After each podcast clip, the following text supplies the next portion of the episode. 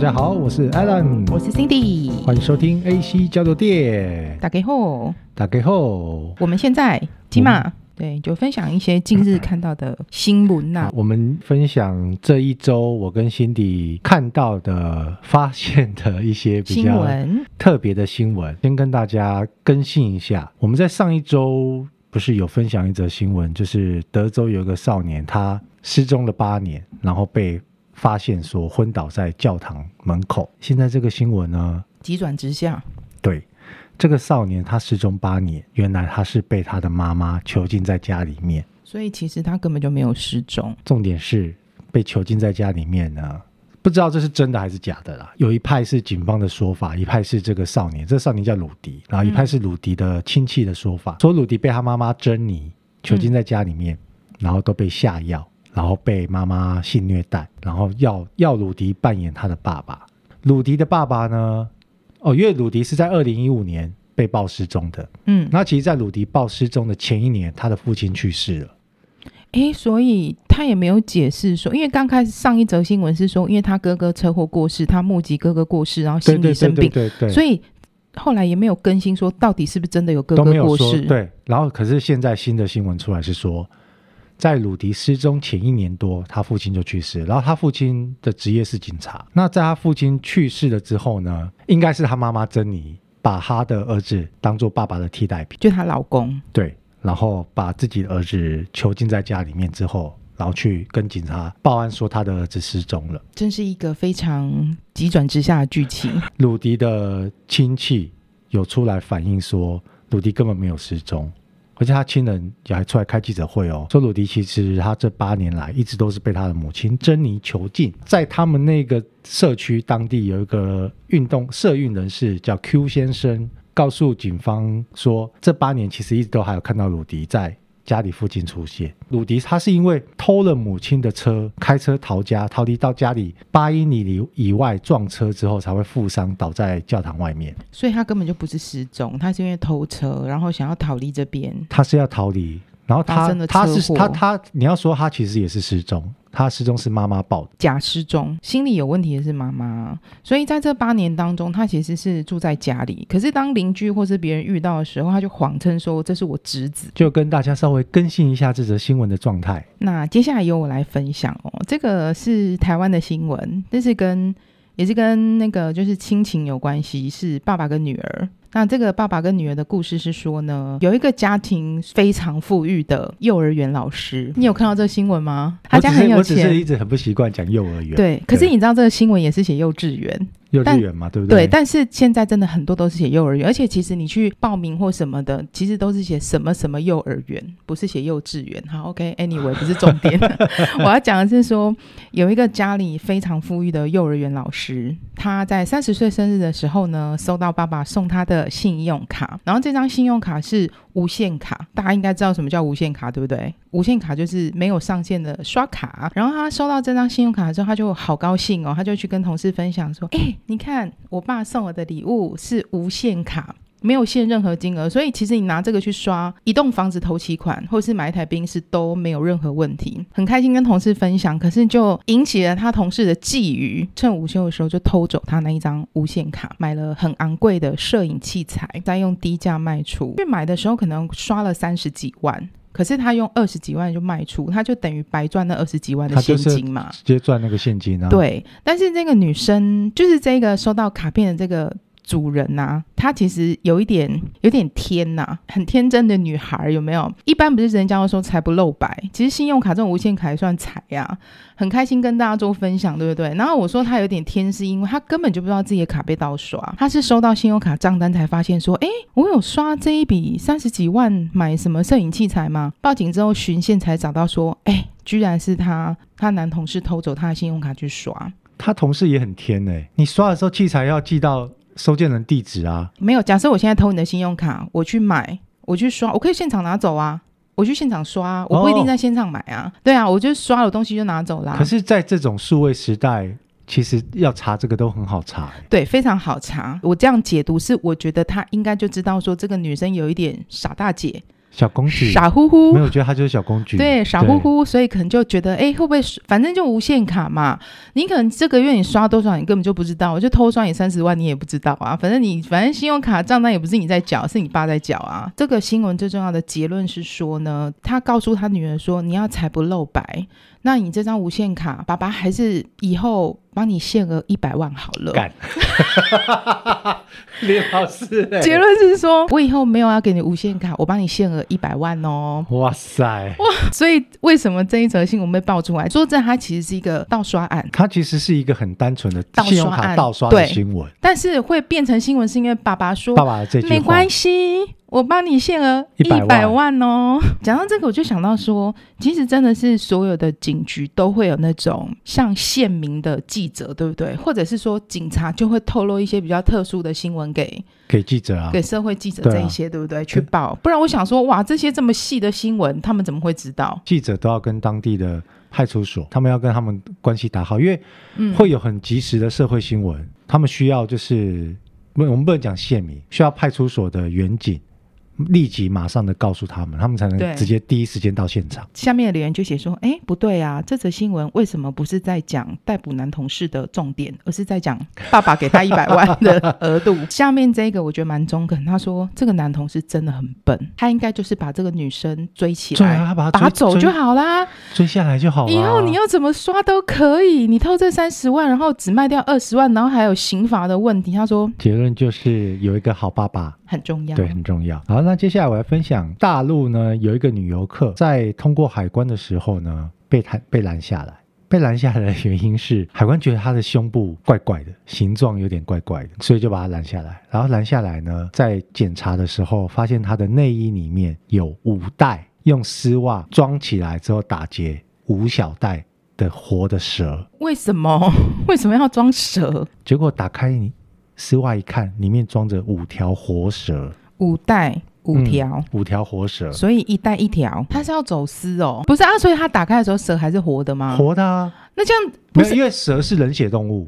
好，那我就觉得很怪啊，难怪它会被发现呢、啊。我我我看到这新闻，我觉得好笑的点是什么？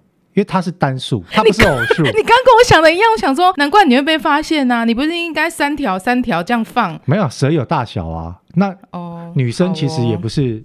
就是胸部是平均大的嘛，所以它是有这么大的空间，它有这么大的空间可以让你放这么多条蛇是是？我看到这个新闻的时候，我想的就跟你一样，这怎么塞进去？然后这个它的布拉夹到底是就是就是它可能是它可能是 A，然后买了 D 的罩杯的内衣，你这样中间才有空间塞呀、啊，要不然不然你本来很怎么知道？就像这五条蛇要塞到你的身上，塞不下，我，我没办法想象啊，没有空间可以塞，我还要再买大更大的内衣可以塞啊。有说这五条蛇叫做玉米蛇，嗯，玉米蛇呢，它就是又简称红薯蛇、粒米蛇，来自北美洲。然后这个蛇它平常是吃老鼠的，就简称玉米蛇。然后这个玉米蛇是宠物蛇，所以它是它是无毒，它它个个性是温驯的，无毒。OK，所以它是想要带回家捕鼠，它应该是想要把它走私哦，走私去卖，去卖哦。对，我想说他家有很多老鼠要捕鼠。其其实这个新闻的内容很少。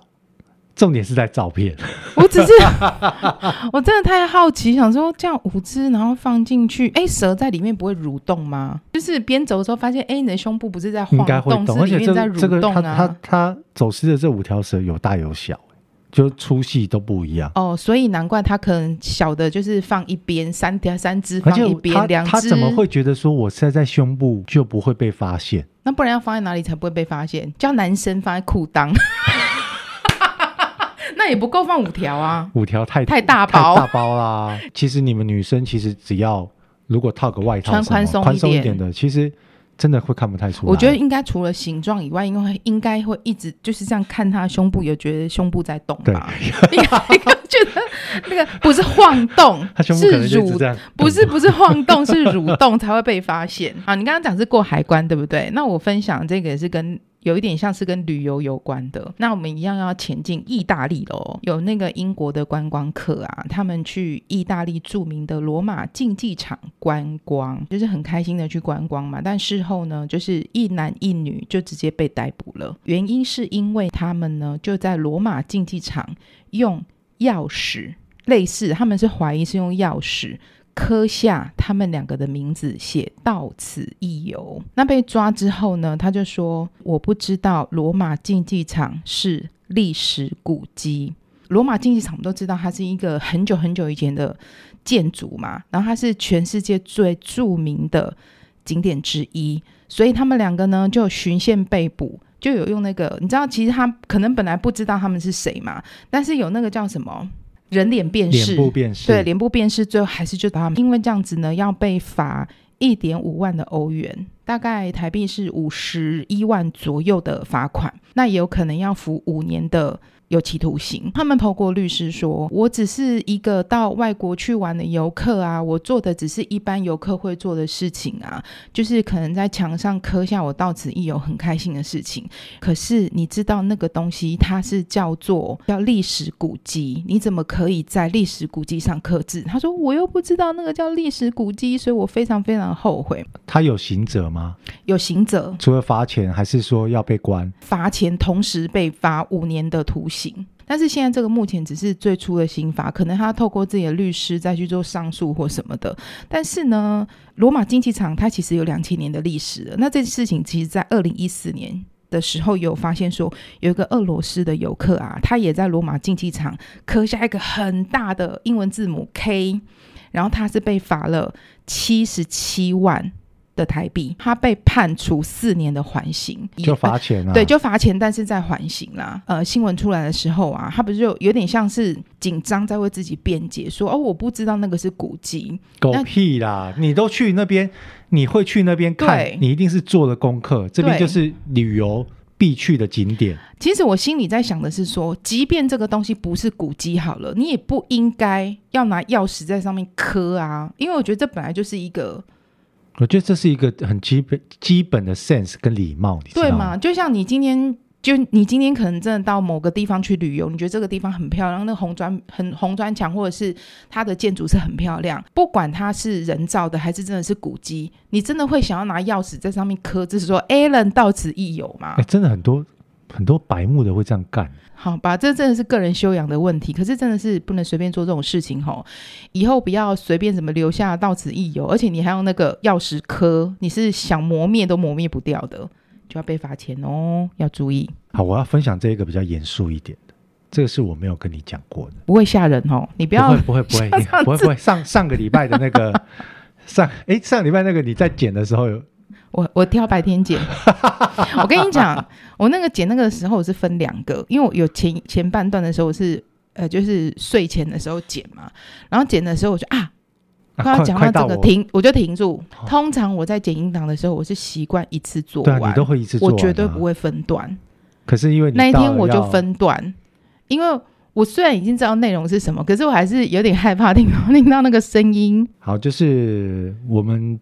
这一集上架的时候，应该也已经过了对一个多礼拜了，就不是前一阵子那个天后李玟 Coco，她因为忧郁症，然后就不幸的轻生。对，这个新闻的主题就是说，请多关心他们。有三个星座晚年易忧郁，那 Coco 李玟是摩羯座。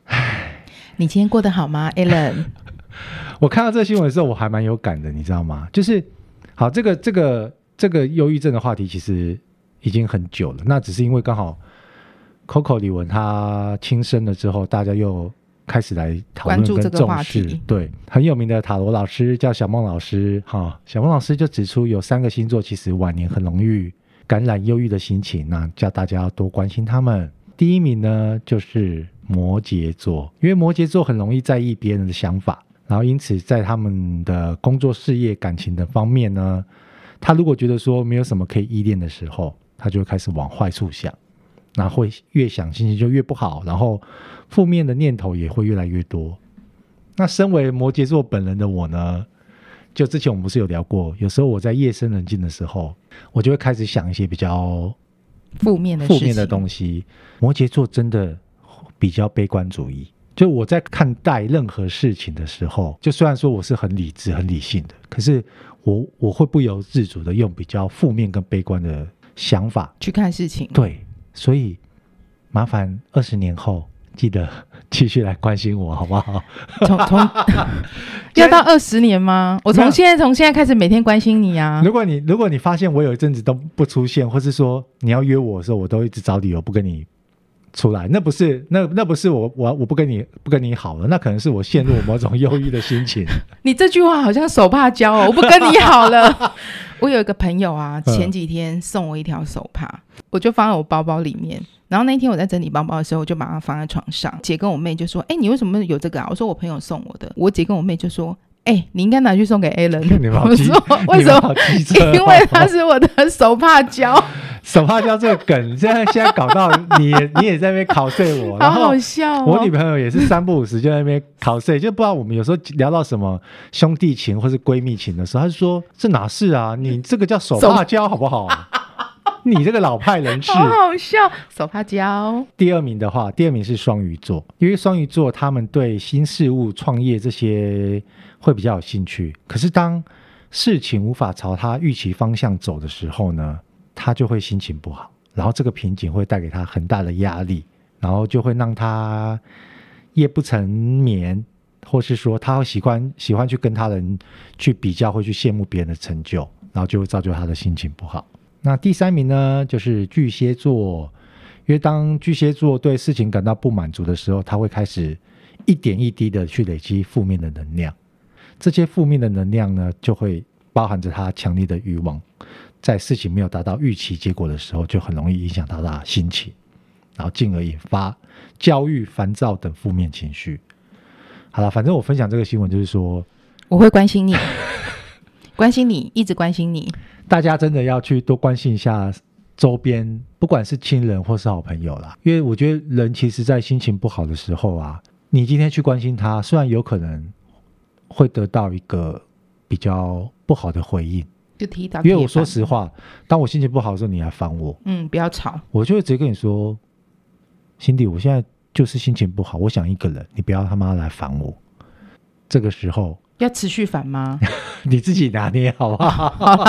好，我我我我我再琢磨一下。你刚刚讲的摩羯、跟双鱼、跟巨蟹、巨蟹都是我身边没有。其实我觉得星座只是参考啦。对啦，都是我身边围了一圈很重要的人。那只是说，真的，当发现自己亲朋好友如果心心理状态比较不对的时候，真的，我就觉得大家要多花一点时间去陪伴。对、嗯，好，那我们接下来讲一个放松心情的东西，就是咖啡。我们每天都几乎会喝咖啡，嗯、因为你很爱喝咖啡，我也很爱咖啡。我一我一天那个 seven 的咖啡啊，大杯的，嗯、我至少喝两杯。至少 Too much，像我们可能比如说 seven 啊，全家是老实说，我们就 OK 了啦。我个人是觉得已经还不错了，就很顺口可以喝。啊、可是其实还是有很多人是对咖啡非常要求。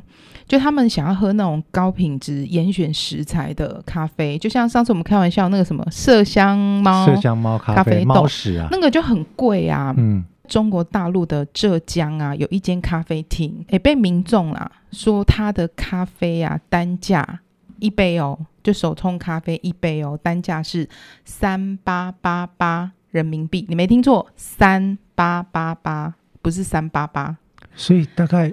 一万六哦，对，哎，你算数真的好好哦。废话，我刚才想说，哎，我好喜欢看这个新闻，后面还帮我刮胡台币，就是这个有民众把它分享出来之后，让网络上人觉得非常的惊讶，觉得说是不是骗人、P 图？搞不好没有那么贵啊！业者看到这个新闻就回应说，价格都是真的，因为他们所有的咖啡豆都是高价竞标而来的，所以这一杯三八八八的人民币的咖啡呢，是因为他们呢都去嗯标那种价位比较高的竞标豆，也就是说这些豆子是限量的，所有的豆子啊，它都可以让你上网去查到它的评分啊，查到它的定价。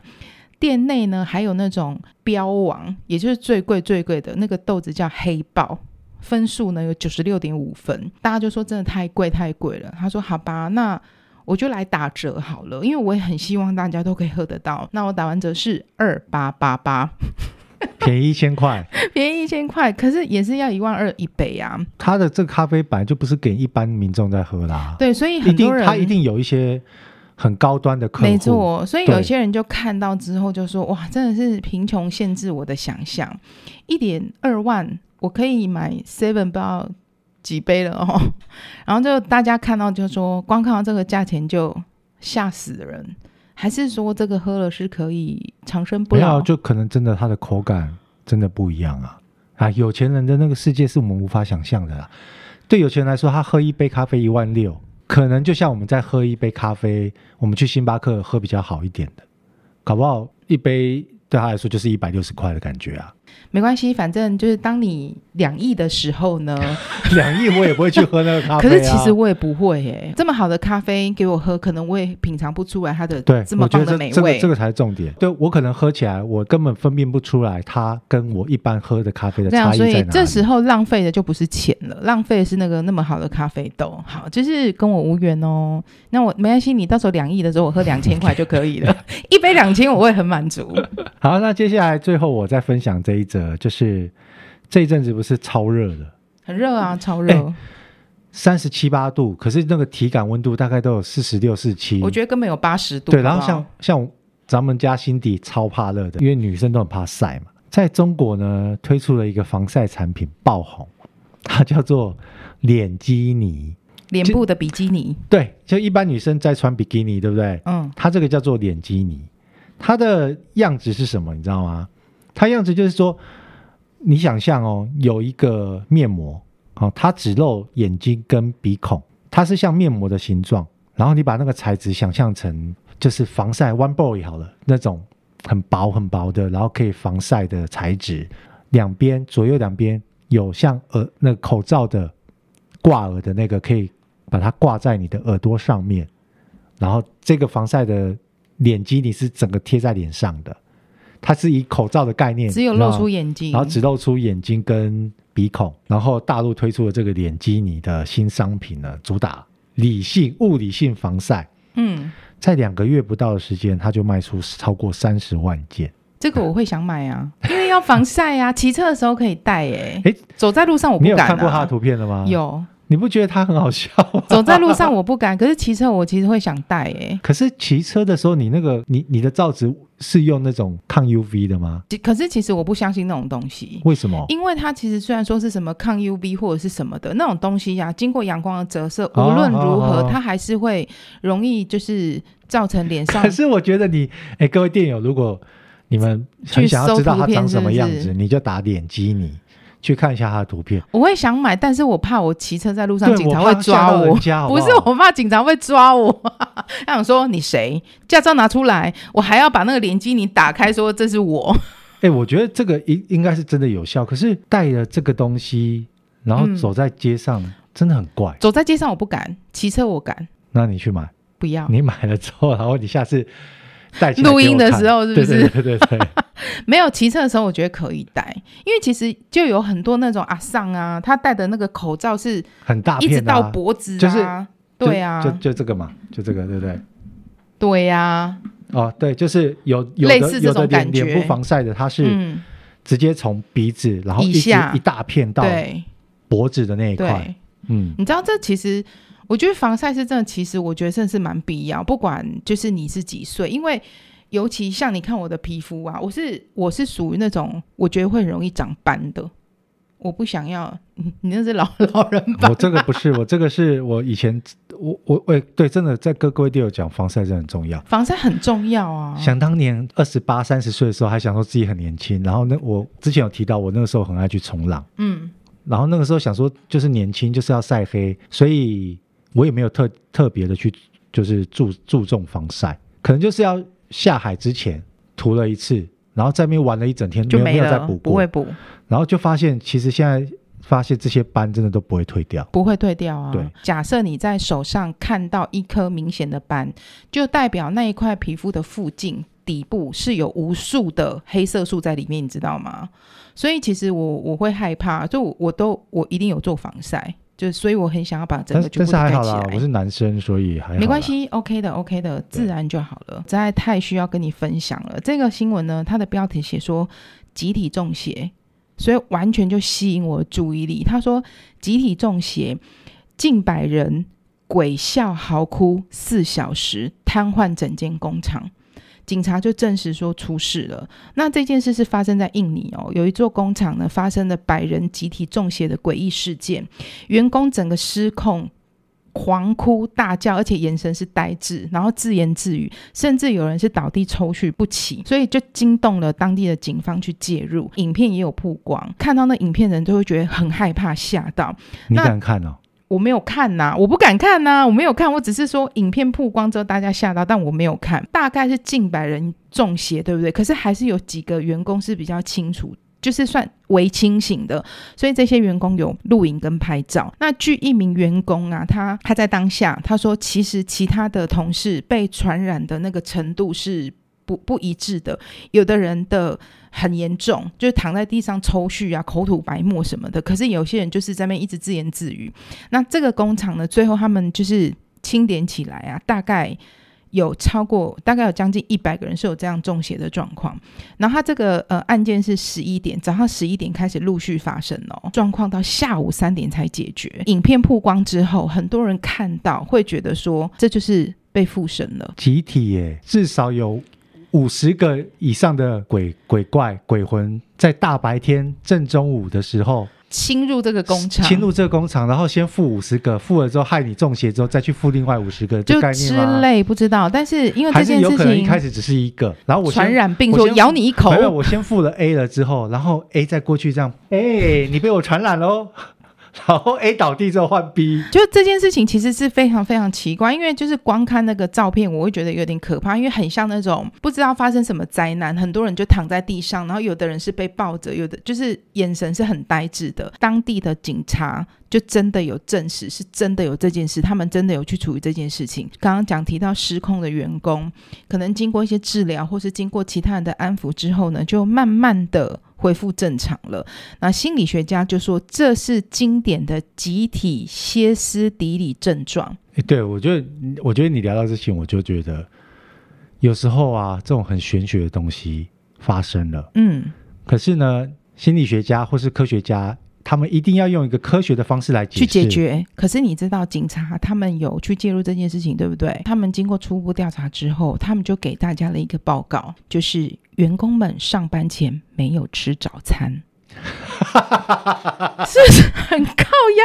居然说是因为员工上班前没有吃早餐，原来就。大家就开始议论纷纷了哈，原来吃早餐重要成这样哦！我没吃早餐会中邪，而且这一个新闻下面留言有很多很好笑，可是也有蛮多很理性的，应该是说工厂可能就是有那个中毒，有毒物反应啦，可能有什么东西在空气中弥漫，那可能这个东西变成是有一种像会有像中毒的现象，所以大家才会这样。